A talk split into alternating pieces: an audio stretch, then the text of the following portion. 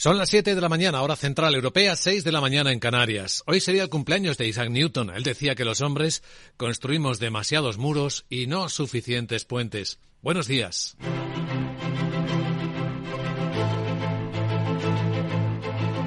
Aquí comienza Capital, la bolsa y la vida.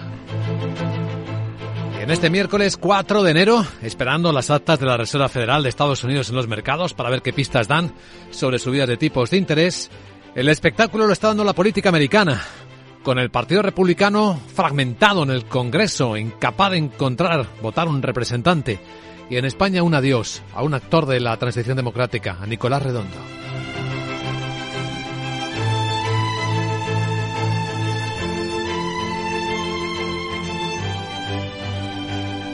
Capital, la Bolsa y la Vida.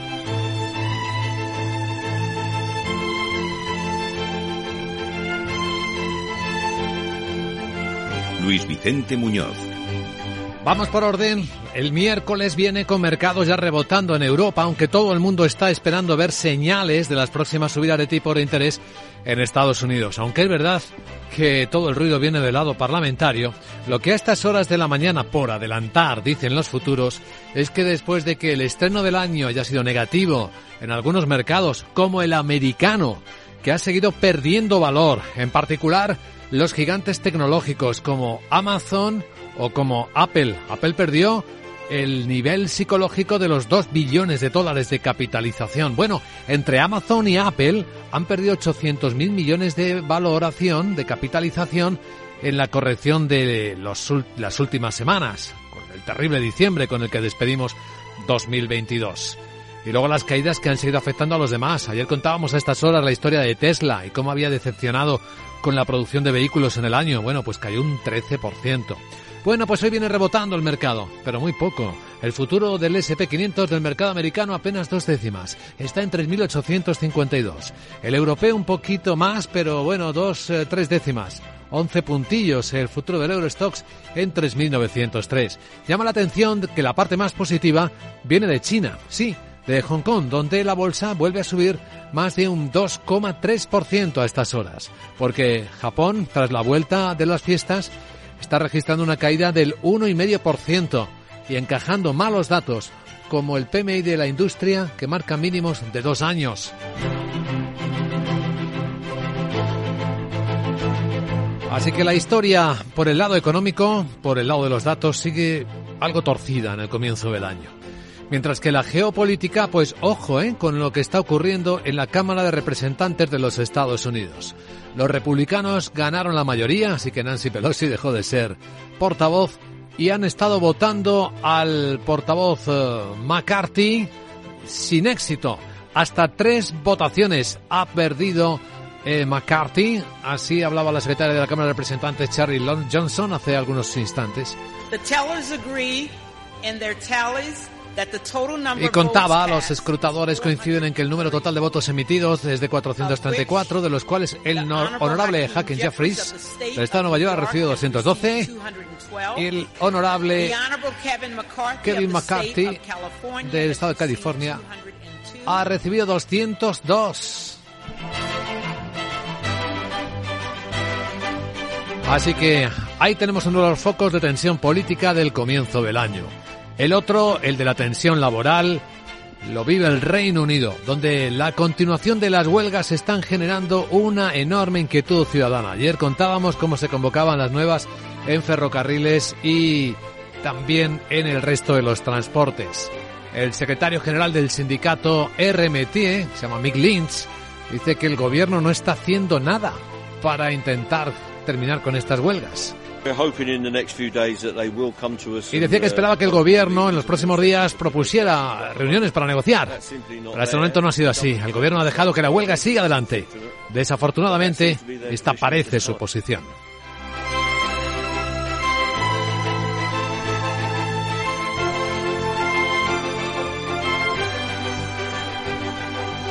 Aunque en el mundo de lo laboral hoy despedimos a una gran figura histórica en España, Nicolás Redondo, quien fuera líder de la UGT, ha fallecido en Madrid a los 95 años de edad.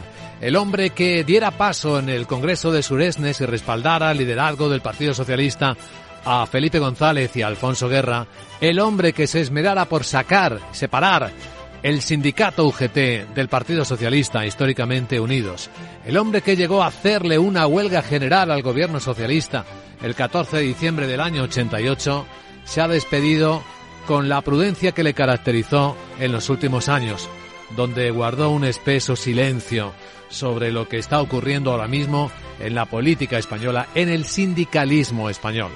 Un hombre que intentó marcar cómo debía negociarse en la democracia estamos dispuestos a negociar siempre, siempre que haga falta empresarios y trabajadores. Excepcionalmente, decíamos, gobierno, empresarios y sindicatos. Jamás, jamás, gobierno, sindicato, empresarios y partidos políticos. Ya escuchan, ¿verdad? Bueno, el día viene marcado por otros protagonistas empresariales de los que hablaremos a continuación. Algunos de ellos están en el lado asiático, como Alibaba o, mejor dicho, su filial financiera, Ant Financial, que después de dos años peleándose con el regulador del gobierno chino, ha logrado por fin la autorización para sacar adelante su ampliación de capital, 1.500 millones de dólares sería el cambio, poner en marcha su herramienta de financiación del consumo. Ant Financial es uno de los gigantes del consumo del mundo, del planeta. De hecho, es quien gestiona la parte de pagos móviles de Alipay, el sistema de pagos de Alibaba. Viene subiendo en la bolsa china a más de un 7% Ant Financial.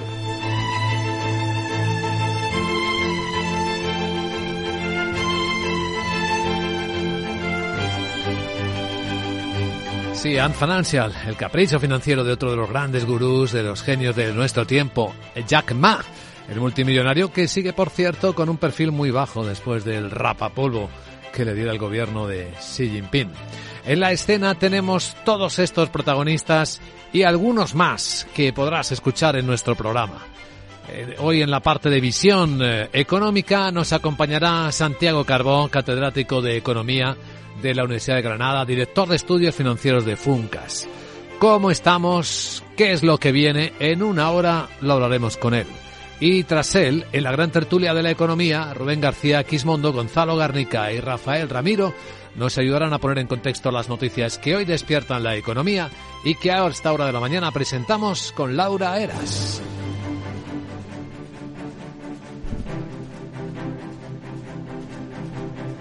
Pues a esta hora de la mañana sigue el bloqueo histórico. Hace 100 años que no se veía algo así en Estados Unidos, en la Cámara de Representantes, con el republicano Kevin McCarthy votado como portavoz, pero sin apoyos suficientes para lograrlo. Así es, buenos días. Kevin McCarthy esperaba ser nombrado presidente de la Cámara de Representantes de Estados Unidos. No ha podido ser debido a la falta de apoyos de varios miembros de su propio partido. En una votación celebrada ayer martes para acceder al cargo que hasta ahora ha ocupado la demócrata Nancy Pelosi, McCarthy necesitaba 218 votos, pero se quedó en los 202. Los escrutadores coinciden, dice Pelosi, en que el número total de votos emitidos es de 434, de los cuales el honorable Hakeem Jeffries del Estado de Nueva York ha recibido 212. Y el honorable Kevin McCarthy del Estado de California ha recibido 202.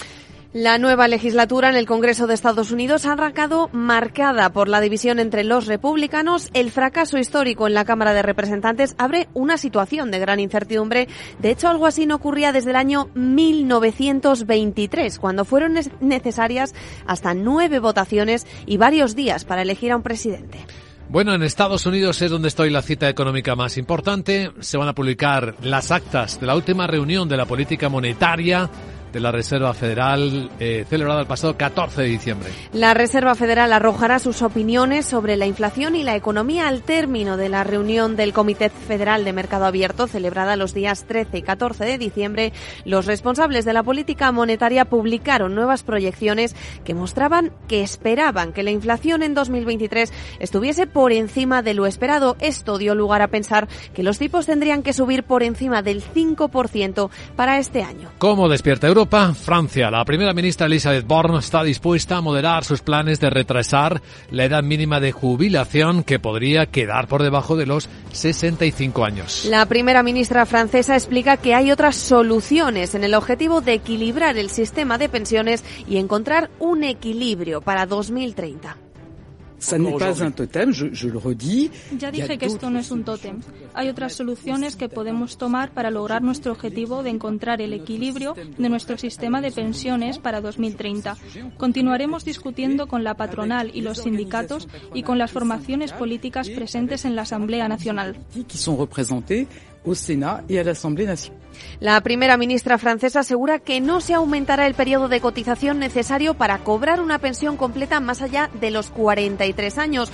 Borne hace hincapié en que la relación entre cotizantes y jubilados baja. Se ha pasado de dos cotizantes por cada jubilado en 2005 a 1,7 actualmente y disminuirá a 1,5 en el futuro. Por eso insiste en que será necesario trabajar más tiempo para no endeudar a las generaciones futuras. Y en el Reino Unido, a estas horas, problemas enormes de transporte en la segunda jornada de huelga de los trabajadores de ferrocarriles británicos que, como otros, están pidiendo mejoras salariales. Se profundiza así la crisis en Reino Unido por la ola de paros distintos, de distintos sectores en las últimas semanas. Miembros del Sindicato Británico de Ferrocarriles Marítimo y Transporte de la ferroviaria Network Rail y otros 14 operadores de trenes de Reino Unido iniciaron ayer un paro de 48 horas, pero que se prevé que dure varios días más, por lo menos hasta el sábado. El secretario general del Sindicato Nacional de Trabajadores Ferroviarios Marítimos y del Transporte, Mil Jink, explica que el gobierno no hace nada por acabar con la huelga. Esperamos, dice, que en los próximos días el gobierno proponga más reuniones para negociar. Pero este momento no ha sido así. El gobierno ha dejado que la huelga siguiera adelante. Desafortunadamente, esta parece su posición, dice Lynch. Empleados de distintos sectores secundan la huelga para exigir eh, mejoras salariales que detengan el impacto de la inflación. El sector ferroviario reclama un, aumento del 7%, aunque Network Rail solo ha ofrecido un 5% de aumento. Bueno, hablando de la inflación, ya vieron cómo en Alemania se ha moderado ligeramente la inflación por segundo mes consecutivo. Se ha alejado de los dos dígitos en los que estaba. La inflación da un respiro a los alemanes. El alza de precios deja atrás los dos dígitos en diciembre al bajar al 10, del 10% al 8,6%. En cualquier caso, la media anual sigue siendo elevada en el 7,9%. Datos de los que estará muy pendiente seguro el BCE que el próximo 2 de febrero debe reunirse para decidir sobre otra posible subida de tipos de interés ahora en el 2,5%. Por lo demás, en el lado de España situamos donde están las claves políticas con el debate en términos económicos en el que la ministra de Hacienda, María Jesús Montero, está instando al Partido Popular a apoyar el decreto anticrisis. Para que voten a favor del nuevo decreto de medidas anticrisis destinado a paliar las consecuencias de la elevada inflación, Montero ha señalado que si los conservadores opinan que las medidas del Ejecutivo son copias de sus propuestas, estos deberán votar a favor de ellas. El señor Feijó se ha manifestado claramente como una persona insolvente en materia económica, eh, insolvente en materia de aportar propuestas y soluciones que permitan mejorar la vida de nuestros ciudadanos. Por tanto, cuando se pone en marcha alguna política que tiene que ver con la fiscalidad, pues el Partido Popular, que propuso una bajada masiva de todas las figuras fiscales, dice, ah, nosotros ya lo hicimos. Respecto a la lista de alimentos afectados por la rebaja del IVA, la ministra ha defendido que se ha escogido los productos que componen esa cesta básica de la compra y achaca al Partido Popular que ellos no rebajaron el IVA a ningún alimento cuando gobernaban y que ahora quieren hacerlo con todos.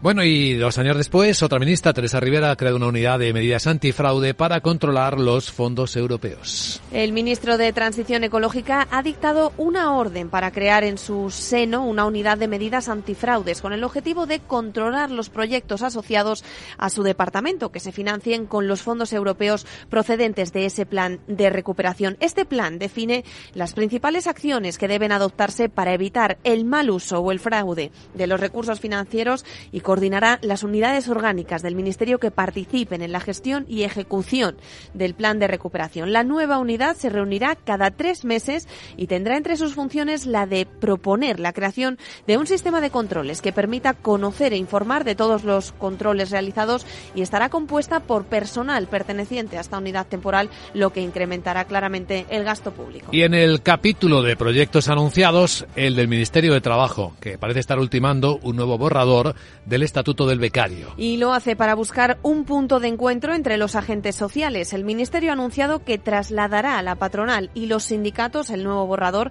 esta misma semana y que una vez vistas las nuevas posiciones de los agentes sociales se valorará una futura reunión para cerrar de manera definitiva el acuerdo. A mediados del pasado mes de octubre, los sindicatos de UGT y comisiones obreras dieron el visto bueno al Estatuto del Becario presentado por el Ministerio, a pesar de que la COE se descolgó del acuerdo y, recordemos, paralizó las negociaciones. Respecto al nuevo borrador, los sindicatos rechazaron modificar el acuerdo alcanzado con el fin de que sea apoyado por las organizaciones empresariales. Y en la agenda del miércoles, veamos qué nos espera. Hola, Sarabot, buenos días. Buenos días Luis Vicente. ¿Tú crees que aunque sea un robot los Reyes Magos me traerán regalos? Pues... No sé si llego tarde para escribir la carta. Mm. Mientras la escribo te cuento las cosas importantes del día de hoy. Este miércoles es día de publicación de PMI del sector servicios y compuesto de diciembre. Además, Alemania publica el índice de precios de importación de noviembre y emite deuda a dos años. Desde Francia llegará el IPC de diciembre y el índice de confianza del consumidor del mismo mes. En el Reino Unido, se divulgan datos de concesión de hipotecas y préstamos, y en Estados Unidos, se conocerá el índice Redbook de ventas minoristas y lo más relevante del día será la publicación de las actas de la última reunión de la Reserva Federal. Espero que la Reserva Federal diga cosas buenas que si no nos agobiamos Eh, todos. Desde luego, Chao. chao, desde luego que sí. Enseguida, en Capital Radio, escucha lo que viene, lo que está pasando en Asia, en Capital Asia.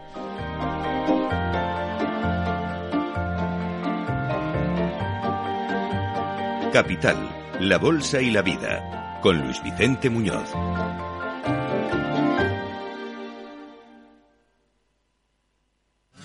Qué los roscones del corte inglés son los mejores? ¿Por su elaboración tradicional con masa madre? ¿Por su exquisita fruta escarchada? ¿Por su 100% nata en los rellenos de nata? O por la gran sorpresa que te puede tocar, porque hasta el 6 de enero tienen 25.000 euros en premios. Vales de hasta 1.000 euros y grandes sorpresas de viajes el corte inglés. ¡Feliz roscón! En Supercor, Hipercor y Supermercado el corte inglés. Capital, la Bolsa y la Vida, con Luis Vicente Muñoz.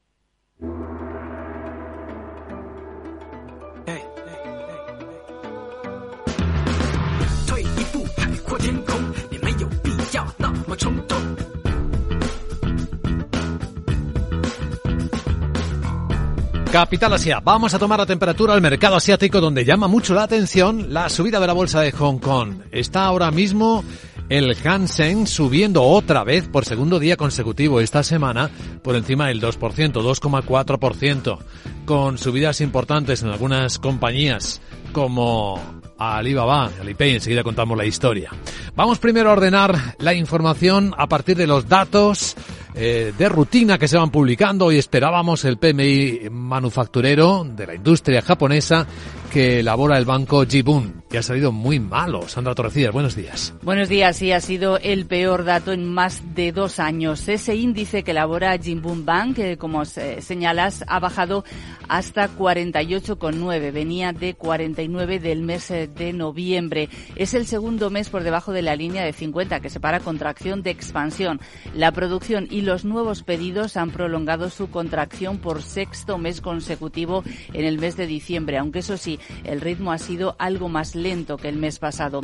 Los fabricantes japoneses, por cierto, esperan que las condiciones empeoren y eso lo muestra el subíndice de producción futura, que alcanza el nivel más bajo desde el mes de mayo, cuando los cierres en China por la COVID interrumpieron las cadenas de suministro de las empresas japonesas. Ahora hablamos de China porque es el gran protagonista de la noche de nuevo en los mercados.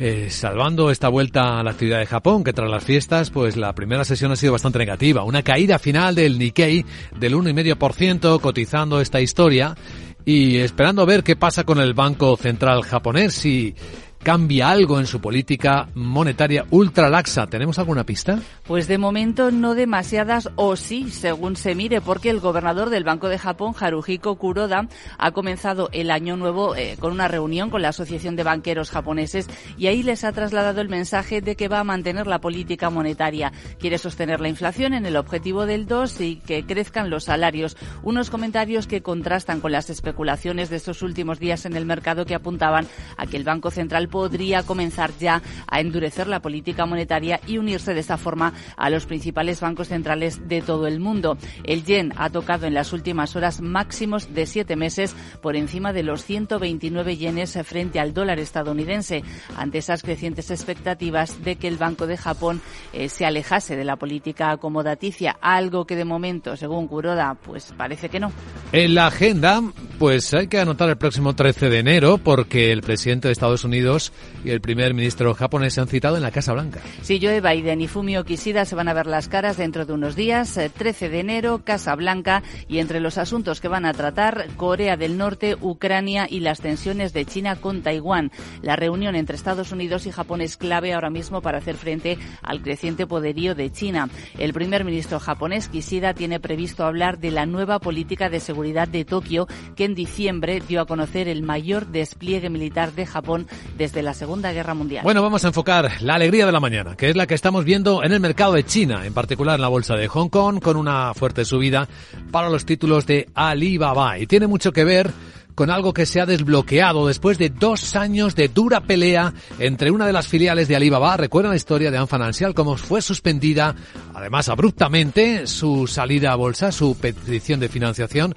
Pues ahora, tras tanta conversación entre el regulador chino y Jack Ma, el equipo de Jack Ma, el famoso multimillonario chino, parece que por fin pues Ant Financial va a conseguir o va a proponer la financiación, alcanzar la financiación que necesita para lanzar su nuevo plan de pagos con los móviles. Sí, lo que está eh, provocando es esa subida en Alibaba del 8% en el mercado de Hong Kong. Los reguladores chinos han aprobado un plan de su participada Ant Group para realizar una ampliación de capital por 1.500 millones de dólares para su unidad de consumo. Ant va a controlar la mitad de las acciones y una empresa que es propiedad de la ciudad de Hangzhou va a tener un 10% y se va a convertir en en el segundo mayor accionista. Esta luz verde es, como comentabas, otra señal de que Pekín está suavizando la postura sobre el gigante de comercio electrónico. La semana pasada recordamos que las autoridades aprobaron el lote más importante de lanzamiento de videojuegos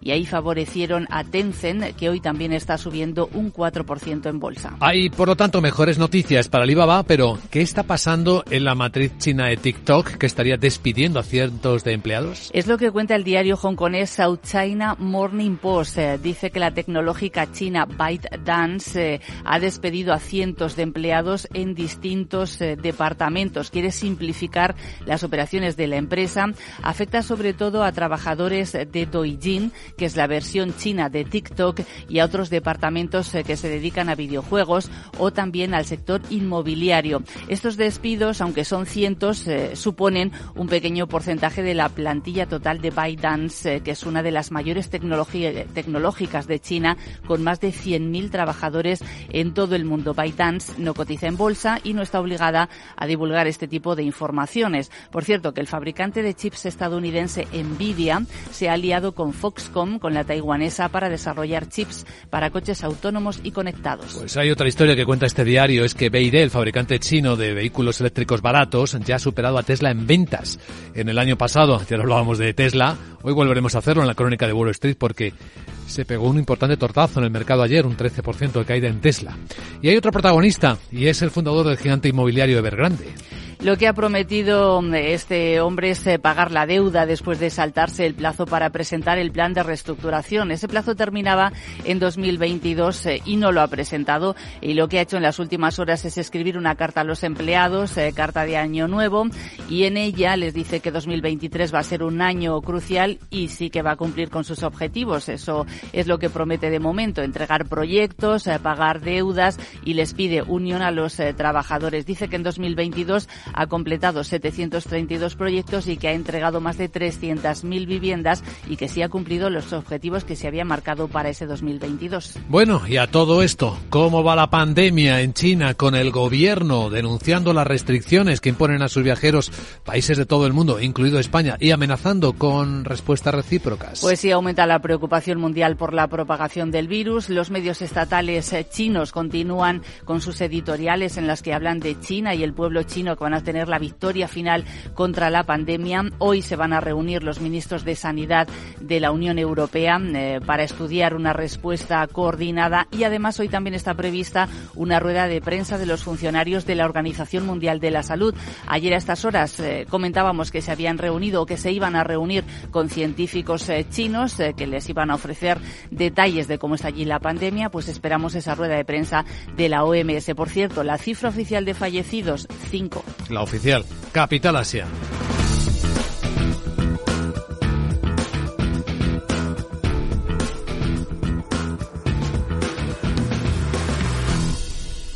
Capital, la Bolsa y la Vida, con Luis Vicente Muñoz. Bueno, protagonistas de la actualidad y en los mercados, eh, no solo Tesla con su caída, han caído todas las tecnológicas de nuevo en el estreno del año nuevo en Wall Street. Apple, Amazon. Bueno, Apple ya está capitalizando por debajo de los 2 billones de dólares, eh, que es eh, un nivel significativo. Sí, es la primera vez que lo hace desde marzo de 2021, pero es que hace un año el fabricante de los iPhones eh, se convertía en la primera compañía en alcanzar los 3 billones de capitalización. Las acciones de Apple cayeron 3,7% ayer, tocaron los 125 dólares por acción y por dos motivos sobre todo. Por una parte, un analista de BNP Paribas que se llama Jerome Ramel, eh, que rebajaba la calificación y también el precio objetivo de Apple y mencionaba los problemas eh, con la cadena de suministro del fabricante Foxconn y el recorte del gasto de los consumidores en teléfonos de gama alta. Pero es que además contribuía el diario Nikkei Asia que informaba de que Apple le está pidiendo a los proveedores que fabriquen menos piezas para sus auriculares, para sus relojes, para los ordenadores portátiles y eso lo que hace es agravar el temor a que la ralentización de la economía y la inflación estén afectando a la demanda de dispositivos de Apple. Y otro protagonista tecnológico, Microsoft, está permitiendo por primera vez en su historia que haya un sindicato que represente a sus trabajadores. Sí, concretamente en una empresa de su propiedad que se llama Cenimax y que se dedica a los juegos eh, virtuales. Representa a 300 empleados de control de calidad de esta empresa y estos eh, trabajadores han decidido por amplia mayoría crear la primera célula sindical en un proceso que ha durado un mes. Eh, esto se supone un hito en Microsoft después de 47 años de historia. Y por otra parte, Microsoft está trabajando para lanzar una versión de su motor de búsqueda Bing utilizando la tecnología artificial que hay detrás del chatbot ChatGPT, según The Information. Esa nueva función podría lanzarse a finales de marzo y con ella espera desafiar al motor de búsqueda de Google. Pues esto habrá que seguirlo. Como estamos siguiendo también eh, la investigación sobre la quiebra de la plataforma de criptos FTX, ha vuelto a declarar su fundador y, e insiste en que él es no culpable. Sí, este joven empresario Sam Bankman-Fried eh, acudía ante el juez en Nueva York en medio de una gran presencia de medios de comunicación para responder por los ocho cargos, entre ellos los de fraude electrónico, lavado de dinero y violación de las leyes de financiación de campañas políticas. Ante el Tribunal de Nueva York se ha declarado no culpable. El presunto estafador, que se enfrenta a un máximo de 115 años de cárcel, si es condenado por todos los delitos, eh, va a tener que hacer frente al juicio que va a comenzar el 2 de octubre. Capital, las noticias que despiertan la economía.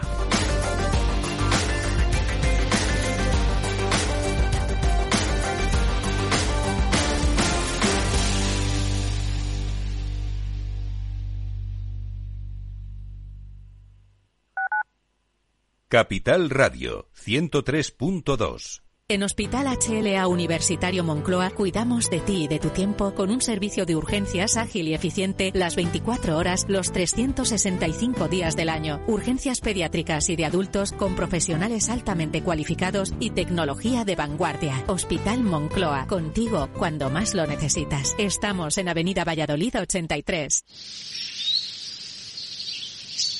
Madrid por fin respira. Gracias a ti y a Madrid 360, en 2022, por primera vez Madrid ha cumplido con la Directiva Europea de Calidad del Aire. Madrid por fin respira. Ayuntamiento de Madrid. Conecta Ingeniería es el programa que acerca la ingeniería a la sociedad. Todos los miércoles de 10 a 11 de la mañana en Capital Radio con Alberto Pérez. Conéctate.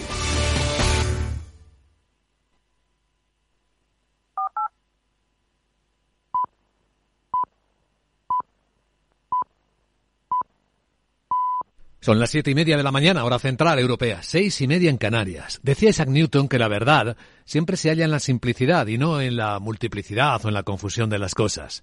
Hoy sería el cumpleaños del gran matemático y físico británico. Buenos días.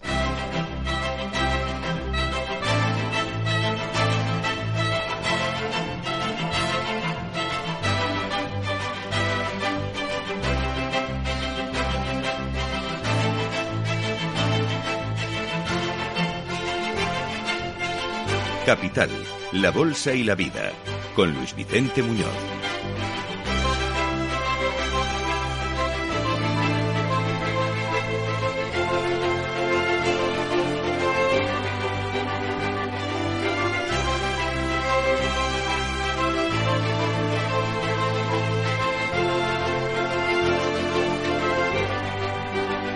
Miércoles, cuarto día del mes de enero del año 2023, el Partido Republicano en Estados Unidos parece fuertemente, profundamente fragmentado.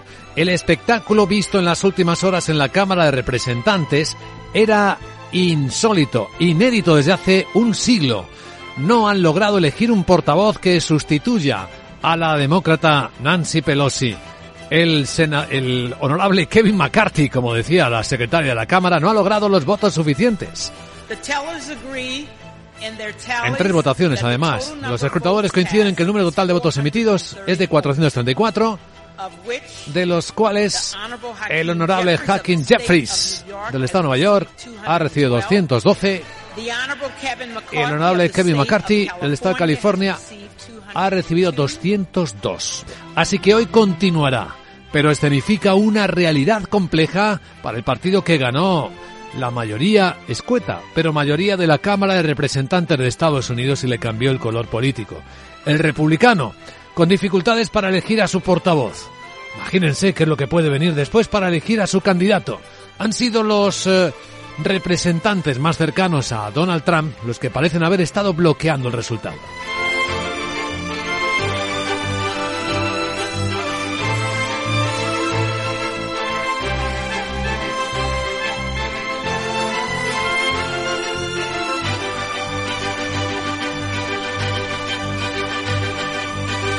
Y es en Estados Unidos donde va a estar el dato más importante del día. Bueno, dato, más que dato, las actas de la Reserva Federal. De la última reunión, la del 14 de diciembre, pero ahí todo el mundo las va a leer con atención para buscar indicios de cómo van a ser y cuántas y hasta dónde llegarán las próximas subidas de interés en Estados Unidos. Con los mensajes netamente de halcón, alcistas, que ha ido pronunciando el presidente de la FED, el señor Powell, hasta el momento. De momento, lo que vemos en el lado asiático y lo que les ha trasladado el gobernador de otro banco central, Kuroda, el japonés, a sus colegas es que, tal y como va la economía de frágil, su opinión es que hay que mantener la política monetaria ultra laxa. Y lo hemos vuelto a ver hace unos minutos cuando en Japón se ha publicado el PMI del sector manufacturero, el índice que mide adelantadamente cómo está la industria en Japón, en la tercera economía del mundo, y es la lectura más floja de los últimos dos años. Así que con esto se entiende que el estreno bursátil del año en Japón haya sido negativo. Ha cotizado hoy por primer día, acaba de cerrar la bolsa de Tokio con una caída del 1,5%, que contrasta sin embargo con la alegría que parece vivirse en China. La bolsa de Hong Kong de nuevo sube por encima del 2,5%. aunque esto tiene que ver en particular con una historia que protagoniza el gigante empresarial Alibaba porque por fin su filial Ant Financial ha logrado la autorización del gobierno y del regulador chino para ampliar el capital 1.500 millones de dólares y poner en marcha sus servicios financieros al consumo, después de dos años de aquel parón drástico que se dio a su proyecto de salida a bolsa que provocó hasta que Jack Ma desapareciera el multimillonario chino de la escena pública.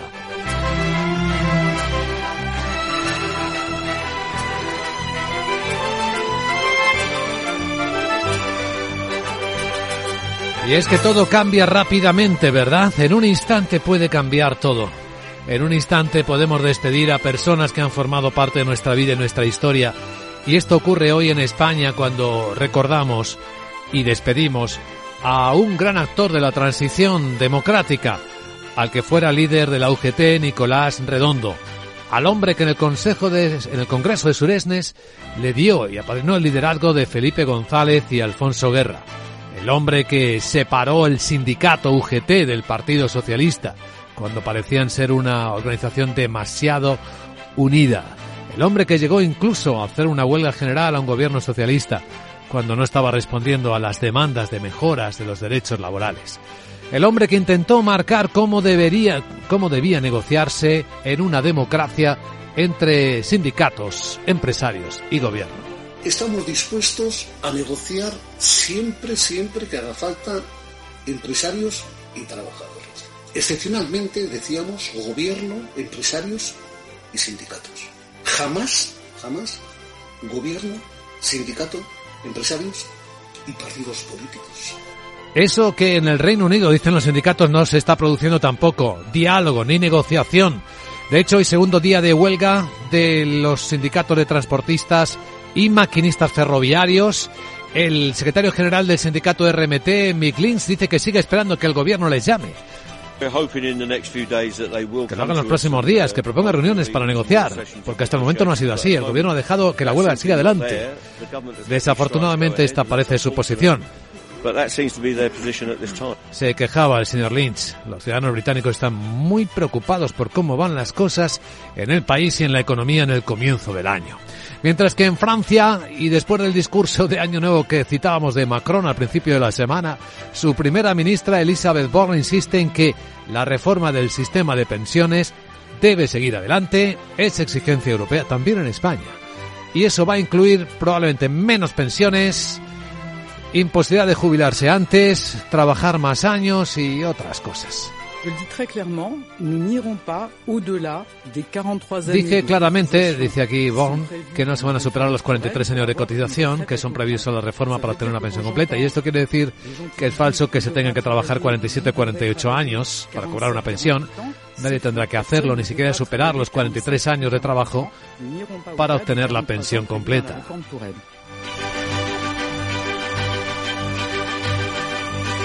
Hoy, Visiones de la Economía en Capital Radio. Uno de los sabios de la economía española va a estar con nosotros a las 8 y 10, 7 y 10 en Canarias para diagnosticar el momento, para hablar de lo que viene. Santiago Carbó, catedrático de Economía de la Universidad de Granada, director de estudios financieros de Funcas nos eh, compartirá su visión a partir de esa hora. Y tras él entraremos en la gran tertulia de la economía. Hoy con Rafael Ramiro, Gonzalo Garrica y Rubén García Quismondo, que nos acompañarán hasta ese momento clave de preapertura de los mercados europeos que hoy vienen con ganas de rebotar un poquito. Dos, tres décimas viene subiendo.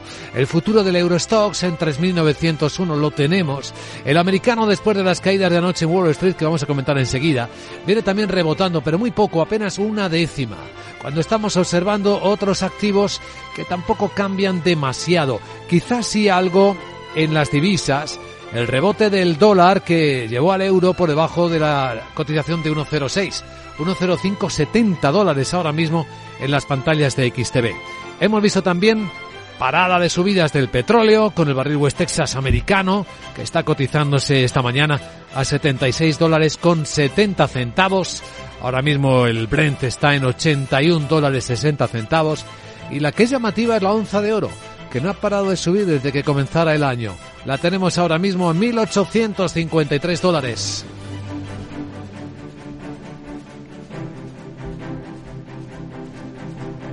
En unos instantes vamos a ofrecer el informe de preapertura de los mercados europeos con los protagonistas empresariales a quienes ya hemos identificado. En cuanto revisemos cómo están las cosas, las grandes cosas de la actualidad económica y política en esta mañana del miércoles con Laura Eras.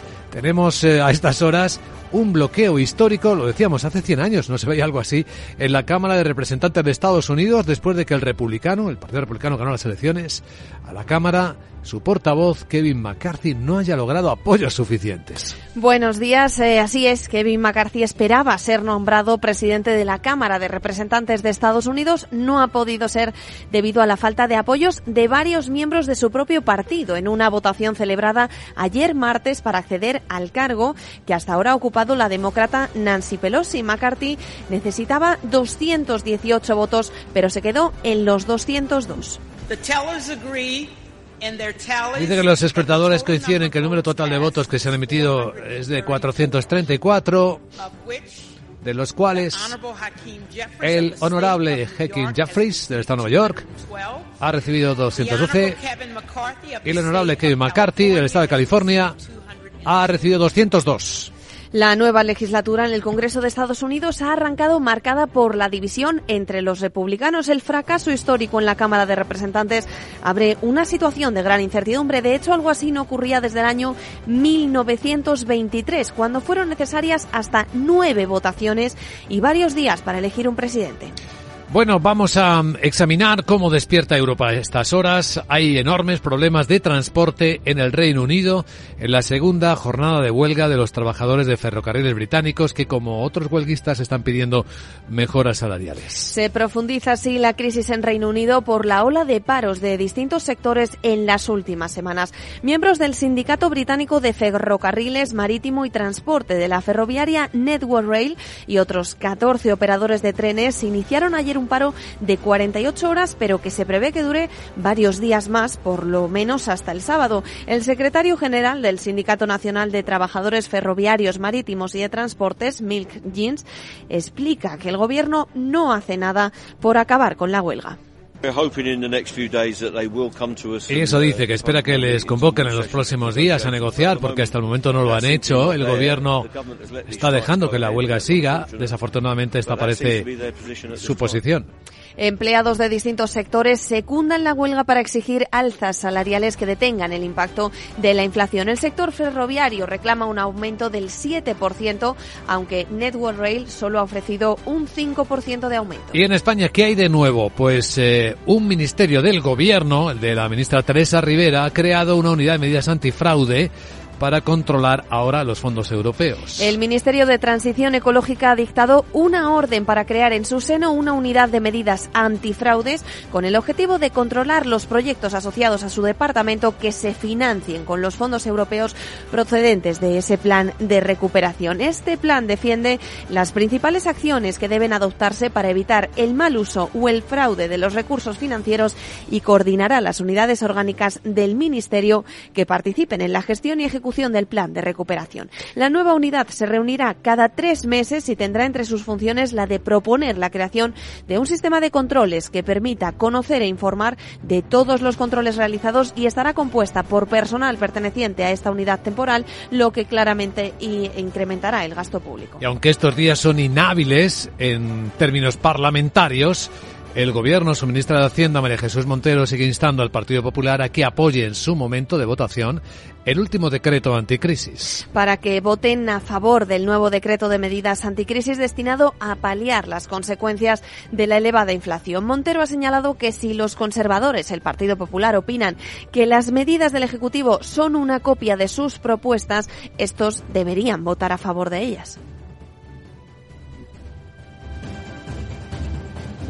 El señor Feijó se ha manifestado claramente como una persona insolvente en materia económica, eh, insolvente en materia de aportar propuestas y soluciones que permitan mejorar la vida de nuestros ciudadanos. Por tanto, cuando se pone en marcha alguna política que tiene que ver con la fiscalidad, pues el Partido Popular, que propuso una bajada masiva de todas las figuras fiscales, dice, ah, nosotros ya lo hicimos. Respecto a la lista de alimentos afectados por la rebaja del IVA, la ministra defiende que se han escogido los productos que dice componen esa cesta básica de la compra y achaca al Partido Popular que ellos no rebajaron el IVA a ningún alimento cuando gobernaban y que ahora quieren hacerlo con todos.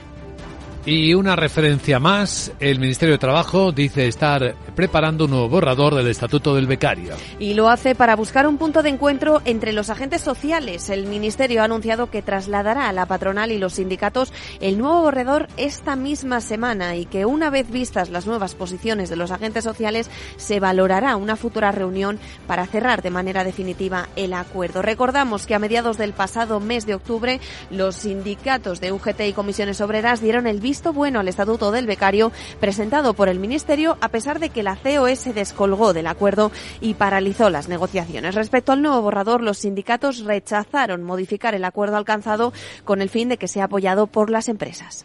Y en la agenda del miércoles, ¿qué datos nos esperan? Hola de nuevo, Salabot, buenos días. Buenos días Luis Vicente, tú que eres sabio, ¿crees que si les pido a los Reyes Magos carbón para Putin le llegará? Mi recomendación de hoy es que tú también lo pongas en Ah. tu carta, mientras te cuento las novedades en la agenda para hoy. Este miércoles es día de publicación de PMI del sector servicios y compuesto de diciembre. Además, Alemania publica el índice de precios de importación de noviembre y emite deuda a dos años. Desde Francia llegará el IPC de diciembre y el índice de confianza del consumidor del mismo mes. En el Reino Unido, se divulgan datos de concesión de hipotecas y préstamos, y en Estados Unidos, se conocerá el índice Redbook de ventas minoristas y lo más relevante del día será la publicación de las actas de la última reunión de la Reserva Federal. Chao. Chao. Gracias, querida Sara, por actualizarnos. A continuación, informe de preapertura de mercados europeos en Capital, la Bolsa y la Vida. Luis Vicente Muñoz.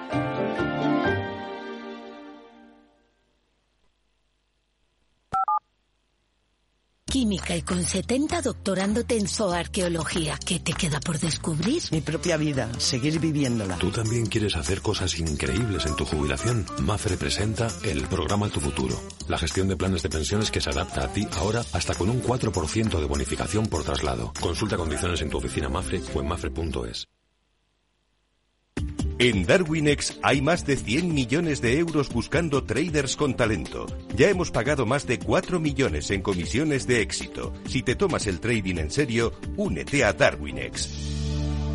Capital en riesgo. Datos actualizados el 16 de septiembre de 2022. Capital, la bolsa y la vida. Con Luis Vicente Muñoz. Pequeños rebotes, lo que ya vienen apuntando las pantallas de CMC Markets que ocurrirá en las bolsas de Europa cuando abran dentro de una hora y cuarto aproximadamente. Rebotes que, según el futuro del Eurostox, pueden estar en torno a las dos o tres décimas. Diez puntos sube exactamente ahora mismo. El futuro del Eurostox eh, está en 3.902. El futuro del mercado americano rebota menos, una décima, pero rebota. Son cuatro puntos los que sube el SP, el futuro, en 3.849. Sandra Torrecillas, buenos días. Buenos días, futuros que vienen ligeramente hacia arriba con unos inversores que ya están esperando ansiosos las actas de la última reunión de la Reserva Federal para evaluar el camino a seguir con los tipos de interés. Son las minutas de la FED de cuando decidió subir el tipo de interés oficial 50 puntos básicos y aviso de que seguirá tratando de enfriar la economía para poner coto a la inflación. Además, los inversores van a obtener una mejor imagen del mercado laboral de Estados Unidos esta semana con el informe de empleo que llegará el viernes. Un mercado laboral débil es una de las piezas clave necesarias para convencer a la Reserva Federal de que comience a desacelerar el camino de ajuste monetario. Ramón Forcada, director de análisis de Bankinter, aconseja ir tomando posiciones de más riesgo desde principios de año reduciendo posiciones en cash y aumentando un poquito en bonos de uno a tres años, tanto corporativos como gobiernos, eh, vía fondos de inversión, tal vez un poquito mejor que, directamente, es más fácil hacerlo. Y en cuanto a bolsas, eh, pues eh, estábamos indexados a, a SIP, nos estamos eh, moviendo más hacia Europa ya desde hace tiempo, estamos recomendando, creemos que Europa pues va a sorprender positivamente como ya lo ha hecho en el último tramo del año 22. Hoy pendientes del PMI del sector servicios y compuesto de diciembre en los distintos países europeos y seguiremos a la divisa, al euro, que ha bajado en las últimas horas hasta los 1,0550 dólares, mínimo desde comienzos de diciembre, después de conocerse esa caída significativa de la inflación en Alemania y también por la fortaleza generalizada del billete verde. A cotizar noticias que protagonizan empresas como ACS. Que ultima la compra del 21,6% de la SH 288 de Texas por 400 millones de euros euros, es lo que cuenta el diario El Economista. Además, ha elevado la autocartera en las últimas semanas hasta el 9,12% y vuelve a estar cerca del límite del 10 que establece la Ley de Sociedades de Capital para empresas eh, cotizadas. También Duro Felguera. Hemos escuchado en las últimas horas a su presidenta, Rosa Aza, señalar que tiene razones fundadas para creer que 2023 va a ser el año del cambio definitivo en la empresa y espera tener pronto noticias sobre la llegada de nuevos socios inversores industriales a la empresa. ¿Alguien más? Pues Santander, que ha emitido 3.000 millones de euros en cédulas hipotecarias. Eh, BBVA ha hecho lo mismo, ha emitido también, en este caso, 1.000 millones de euros en deuda senior no preferente. Y nos vamos a fijar también en la química alemana BASF, porque su división de semillas hortofrutícolas ha comprado una empresa francesa que se llama ASL y que se dedica a la mejora de los melones. A continuación, claves de Wall Street.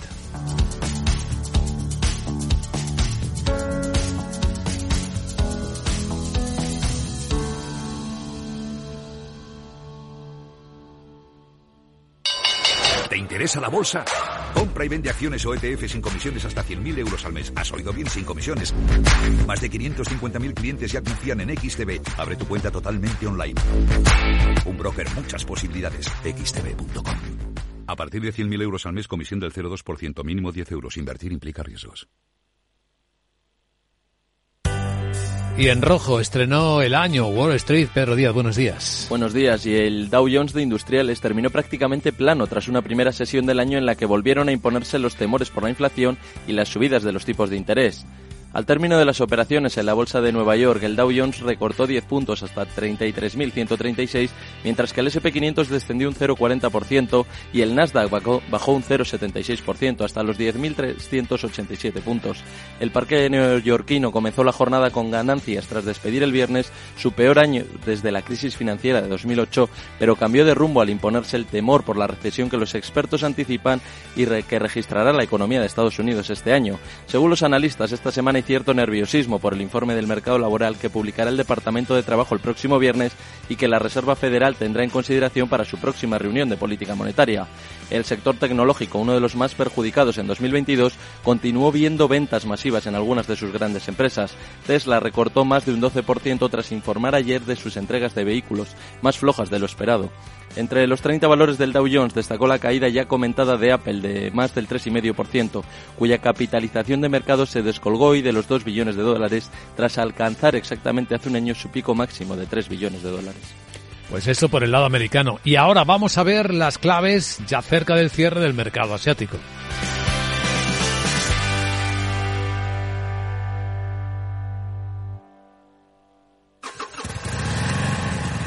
Moto. Curvas. Todo sobre ruedas. Es muy simple asegurarse con el Betia. Simple, claro, el Betia.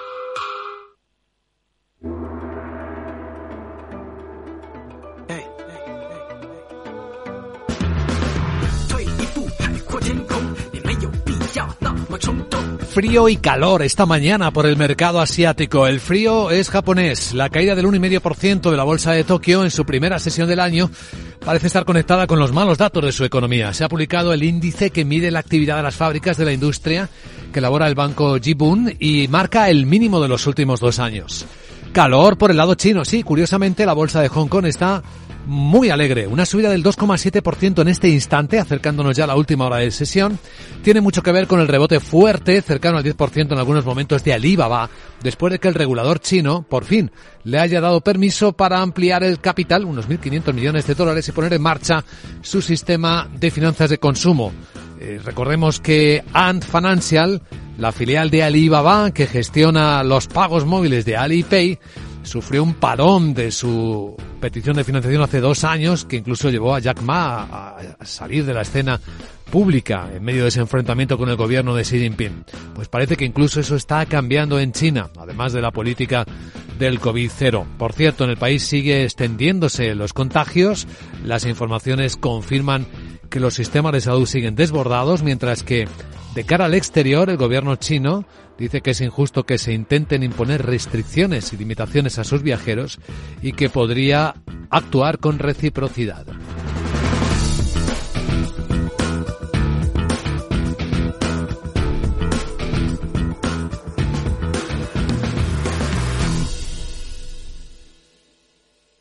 CaixaBank patrocina este espacio. Y ahora un vistazo a la prensa financiera del mundo. Financial Times, Wall Street Journal, todos los demás coinciden, particularmente los occidentales, con la crisis del Partido Republicano en Estados Unidos. Lo ocurrido en la Cámara de Representantes llama poderosamente la atención por lo insólito. Hacía 100 años que no ocurría algo así, que en una votación tras ganar las elecciones, el partido ganador no fuera capaz de elegir a su portavoz el, el, representante Kevin McCarthy ha perdido tres rondas consecutivas de votaciones para ser el presidente de la Cámara y sustituir a la demócrata Nancy Pelosi. Los republicanos, dice Financial Times, se preparan para ver de qué manera manejan la acritud interna y el escándalo. Todo cuando aún no han elegido siquiera a su candidato a las próximas elecciones a la presidencia de los Estados Unidos. El diario británico Financial Times cuenta también cómo los ejecutivos de Hollywood se preparan para el año de la agitación, que es como han llamado este 2023, en el que las predicciones aseguran que mucha gente va a darse de baja de los servicios de suscripción de Netflix y parecidos. Bueno, en China ha habido una caída muy fuerte. También eh, habla de cómo el jefe del Fondo de Riqueza de Arabia Saudí es citado por un tuit de de Elon Musk con el tuit de Tesla de Elon Musk, mientras que las acciones de Tesla, la contamos hace un instante, ayer cayeron con fuerza después de que se publicaran decepcionantes datos de producción de vehículos. En Estados Unidos, Wall Street Journal habla, además de la historia del Partido Republicano, de la declaración de Sam Backman-Fried, el fundador de la plataforma de criptos quebrada FTX. Él se declara inocente, el juicio está programado para el mes de octubre. Él dice que no tiene eh, ninguna culpabilidad en los ocho cargos criminales que le imputan, incluidas las conspiraciones para cometer fraude de valores o fraude de productos básicos. El 2 de octubre va a comenzar el juicio contra este hombre. Y el diario americano también cuenta cómo Ucrania ha logrado digitalizar sus fuerzas de combate con muy poco dinero ha logrado una versión a precio reducido de lo que el Pentágono ha invertido décadas y miles de millones de dólares esforzándose por lograr combatientes, inteligencia y armas conectadas en red digital. Atribuye el diario americano una parte del éxito en la resistencia ucraniana precisamente a la digitalización de su defensa. En los diarios económicos españoles, ¿de qué se habla? Guillermo Luna, buenos días. Muy buenos días. En cinco días destacan a cuatro columnas. Récord de empleo en 2022 pese al golpe inflacionista. España crea medio millón de empleos en 12 meses pese a un frío mes de diciembre. En cuanto a los fijos discontinuos, se duplican en un año y alientan la polémica. Por sectores crece la hostelería y las profesiones cualificadas. Más asuntos, la gran banca de inversión prepara despidos masivos. El fin de los tipos cero enfría las operaciones corporativos, corporativas y el sector reduce tamaño y se organiza ante el nuevo entorno. Y España queda un 35% de su meta de coches eléctricos. En 2022 se vendieron 85.000, pero se precisaban 120.000 para cumplir objetivos. En el economista.es, Rivera repatriará a Vandellós los residuos nucleares desde Francia. Construirá un almacén en la central para albergar este combustible radioactivo. Y las tecnológicas buscan en bolsa sus 5 billones con B perdidos. Las 10 mayores firmas del sector afrontan el nuevo año con el difícil, del difícil reto de recuperar al menos parte de las abultadas pérdidas sufridas en Wall Street en 2022 en un entorno macro aún todavía bastante complicado. Y en España el empleo bate récord en 2022 pero se debilita en esta campaña navideña. En diciembre se destruyeron 8.000 puestos de trabajo. La afiliación de autónomos registra su peor dato en 10 años. Solo hay 5 nuevas altas con respecto a 2021. Y el Ministerio de Transición Ecológica prevé tres años de altos precios de la luz, recorta en 756 millones la retribución de renovables. Finalmente, en expansión, Ryanair se dispara y lidera la recuperación aérea. Es la única gran aerolínea que consigue superar los vuelos pre-COVID y Mercedes, la marca número uno en coches premium, mientras que Tesla se desploma un 34% a no cumplir ni sus propias previsiones de ventas.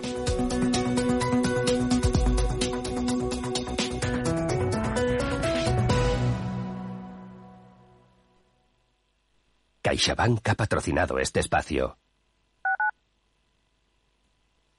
Capital Radio 103.2 Inversión inmobiliaria acompaña al mercado inmobiliario en este nuevo ciclo. Todos los jueves de 10.30 a 13 horas, el inversor encontrará las claves para realizar su mejor inversión. La mañana de los jueves en Capital Radio tomamos el pulso al sector inmobiliario. Noticias, análisis de mercado y debates donde los protagonistas del sector podrán contar en primera persona los retos a los que se enfrenta el ladrillo. Inversión inmobiliaria pone la voz al sector inmobiliario. Aquí, en Capital Radio.